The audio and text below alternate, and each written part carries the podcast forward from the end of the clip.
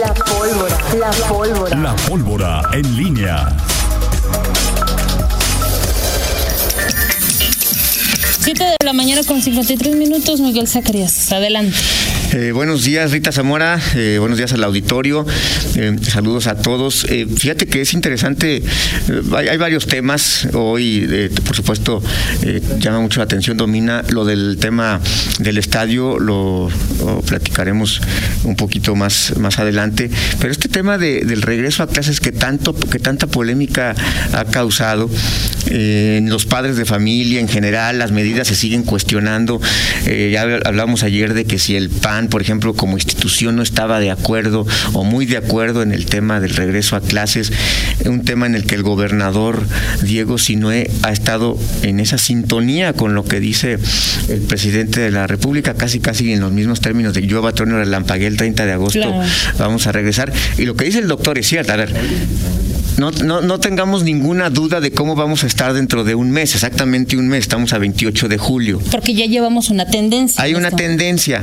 Los números que vimos en, a principios de julio, a finales de junio, de donde veíamos pues, hubo días de cero casos, de cero, cero reportes de, casos eh, positivos, los casos activos estaban muy por abajo de la cifra, no había defunciones.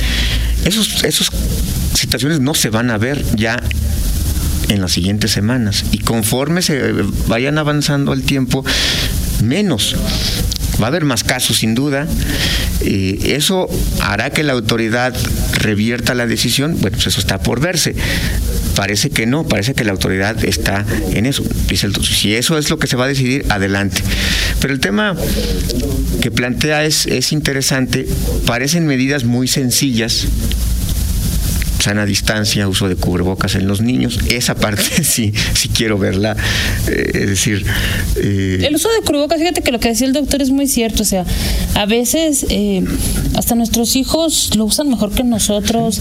Tiene, estamos generando una, estamos, perdón, educando o mejor dicho, se está, está saliendo una generación con un poquito más de conciencia. Voy a la calle y ya los niños llevan su cubrebocas o saben que van a ir a un lugar que los vas a llevar a algún lugar a pasear algo y llevan su cubrebocas. Lo mismo debe de ocurrir entonces en las aulas. Es complicado, por ejemplo, con los más pequeños, por supuesto que es complicado, Miguel. Pero todo parte de dónde? De casa. O sea, de lo que nosotros como padres también comencemos a hacer este con nuestros hijos. Si, si hoy nuestros hijos ven que nosotros no utilizamos ninguna de estas medidas, que no nos importan, bueno, pues entonces no les estamos enseñando también en esa parte. Sí, ahora, eh, aquí sí es importante, no, no va a ser un tema nada más del gobierno, de las autoridades educativas. Hoy lo que dijo el doctor me parece a mí fundamental y, y concuerdo totalmente con él. Padres de familia van a tener que involucrarse como nunca en este tema. Involucrarse como, pues desde el tema, no sé, las escuelas eh, privadas, públicas, tendrán que adquirir estos eh, medidores de, CO2, de dióxido de carbono. ¿Qué va a ser? Esto es, es elemental. Exactamente, elemental. Es decir, no puedes estar ahí y decir, bueno, yo creo que estamos bien, yo creo que... En un cálculo... Sí, estamos calculando y creo que el dióxido estamos bien. Ahorita, oye, ya veo mucho, no. El tema tiene que medirse. Ahora, ¿cómo se va a hacer? ¿Qué va a hacer el gobierno? Primero pregunto, ¿qué va a hacer el gobierno? Las autoridades van a adquirir medidores eh, masivamente, uno para cada escuela, dos para cada escuela, pero creo que los padres de familia tendrán que empujar en ese aspecto. Es decir, desde, eh, oye, se cuenta con medidores, voy a llevar a mi hijo, se cuenta con esto, mi hijo va a estar seguro, lo voy a mandar, pero de entrada, ¿cuál es el aula? ¿En qué aula va a estar mi hijo? Y no hay. Quiero conocer. Oye, no hay medidores. Ok, pues vamos a ver cómo le hacemos. El, tema creo que ahora es verlo de cómo sí se puede hacer las cosas. Es decir, cada, cada padre de familia tendrá sus razones y sus argumentos para decir si estoy de acuerdo en que mi hijo vaya a clases presenciales, si lo voy a mandar o no lo voy a mandar pero sí, si, lo, decides mandarlo, pues no es como ahora, ¿no? Como lo hacemos muchos padres. A ver, lo dejo ahí y yo me olvido de, creo que hay, hay que involucrarse desde el tema de verificar las condiciones de, en que está el salón hasta involucrarse. Oye, que hay que entrarle con la compra de medidores, pues hay que entrarle, ¿no? O sea, una cooperación, etcétera. O sea, es decir. Sí, porque en el caso de las escuelas eh, públicas todavía es más complicado este tema. Ese es el punto, es el punto clave. Ah, hay cuántos medidores va a haber para cada escuela habrá si hay una escuela en donde hay no sé 300 400 alumnos, no sé, 10 grupos en, en, un, en, una institución, en un plantel, pues quizá no sea uno suficiente, a lo mejor tiene que comprar dos, a lo mejor los padres de familia pues tenemos que eh, cooperar, colaborar, si esto cuesta 1.500 pesos, pues no sé, si, lo, si compras dos y son 3.000 pesos y lo prorrateas entre, eh, no sé, 500 alumnos, o sea, 500 alumnos, 300 alumnos, pues la cooperación es realmente modesta, módica, o sea, se puede acceder. El tema es cómo sí se puede hacer. Yo creo que esa es una de las claves de este regreso a clases, cómo sí se pueden hacer las cosas. Si, si hay resistencias, siempre vas a encontrar un argumento para decir no se puede hacer, no se puede regresar a clases, no lo vamos a hacer. es decir, eh, el tema es que cuando algún momento lo vas a hacer, vamos a convivir con el, virus durante los siguientes años. Eh, habrá un momento en que la pandemia ceda y que la enfermedad pueda pues, controlarse y ser como una gripa. En este momento no lo es y tenemos que adecuarnos. Entonces, bueno, a ver, ¿cuántas objeciones pones para ir a una fiesta, unos 15 años, un bautizo, para ir al antro, para ir al bar, para ir a la cantina, hacer una reunión de amigos? Yo creo que vale la pena y, lo digo, si no es un tema que digas, este, oye, tú no tienes hijos en la escuela, pues hay quien puede opinar y dices, no, pues yo no tengo hijos en la escuela, pero si tengo una y está demandando, casi me hace manifestación por porque quiere regresar.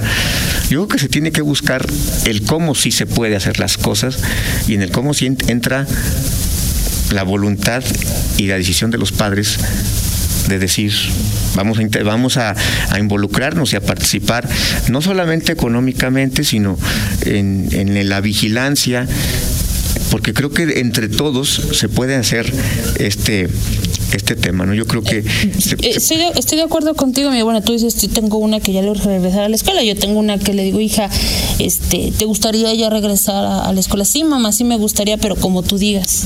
Sí, claro, o sea, y el tema es la socialización. Eh, la socialización que, que requieren eh, eh, nuestros hijos es, es evidente eh, que digo, tú y yo fuimos a la escuela, nunca tuvimos este, este, este problema, esta contingencia, y, bueno, nuestros hijos llevan un año y medio, más o menos, este, más o menos, un año, dos meses, sin esa convivencia. Sin esa convivencia, sin esa interacción.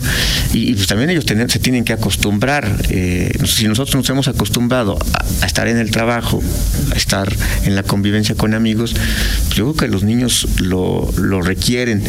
Y, me parece que sí habrá siempre quienes digan, bueno, ya, los, ya nos veremos en, dos meses, a ver cómo, han subido los contagios y seguramente eh, si en dos meses que ya estén, si se da el regreso eh, presencial como se dé y aumentan los contagios y pues seguramente habrá quien le eche la culpa al tema de, de la escuela. Yo creo que eh, la autoridad pues está para procurar el regreso seguro, pero tampoco puede ser una decisión que solamente le corresponda a la autoridad y no todo, y es una tesis que en lo personal eh, me gusta manejar, es no, no, le puedes echar la culpa de todo al, gobierno. Hay cosas en las que el gobierno pues, sí es absolutamente responsable de todo. Claro. Pero en esto creo que si colaboramos todos, se puede dar una, una un regreso eh,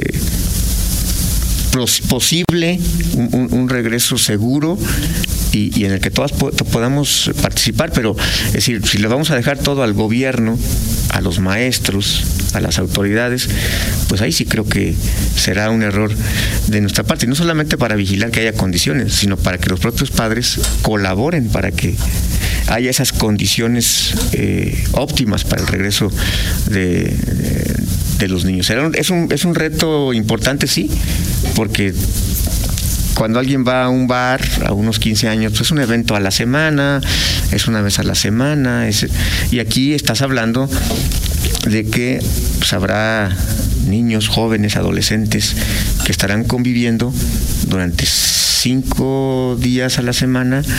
Todavía no sabemos las, los aforos y todo este rollo, pero que lo harán durante cuatro o cinco horas eh, continuas. En diferentes días, eh, diferentes momentos. Al final de cuentas, Miguel, lo que plantea el doctor Mosqueda, este análisis importante que hace y donde le da un peso eh, también muy importante al, a, estos dispositivos, a estas herramientas ahora de medición de, de CO2, pues no es más que llevar a la práctica las tres reglas básicas que las propias autoridades sanitarias nos han venido dejando claras desde hace un tiempo. Es ventilación adecuada, sana distancia y uso de cubrebocas. Exactamente. Son las tres reglas básicas. cambió un poco el a, lo que hace algunos meses vivíamos y era el, lavado de manos, eso ya debe de ser pues un hábito, ¿no? O sea, la, cuestión de, de, la higiene. Pero tenía, escuchábamos más reglas y más medidas y ahorita son tres básicas, tres. Entonces, lo que dice el doctor Mosqueda es finalmente llevar a la práctica lo que nos están, los han, nos han estado diciendo en, eh, en todo este tiempo y llevarlo a la práctica en una actividad tan importante como es la educativa. Así es. Así de fácil. Así es. En fin, bueno, seguimos platicando de este tema en 40, 50 minutos. Ahorita eh, comentamos de este tema del estadio. Creo que hay aristas muy importantes. Sí, sigo todavía atónito con el precio que, en que se dio esta, esta transacción. Y, bueno, por supuesto que lejos de, eh, de, calmar eh, las aguas y, decir, bueno, pasemos a otro tema, yo creo que sí, eh, los 410 millones de pesos en que se tasó la compra-venta del Estadio León, sí, sí, sí nos llama a hacer muchas preguntas de cómo es que, sobre todo una cosa, Cermeño. Hicieron una rebaja. Cermeño en, plan de, abaratarlo, que no, eso, me parece totalmente. Eh, increíble. increíble. Lo platicamos si, si es en. Lo platicamos, lo platicamos, eso y mucho más, por supuesto. Una pausa y regresamos.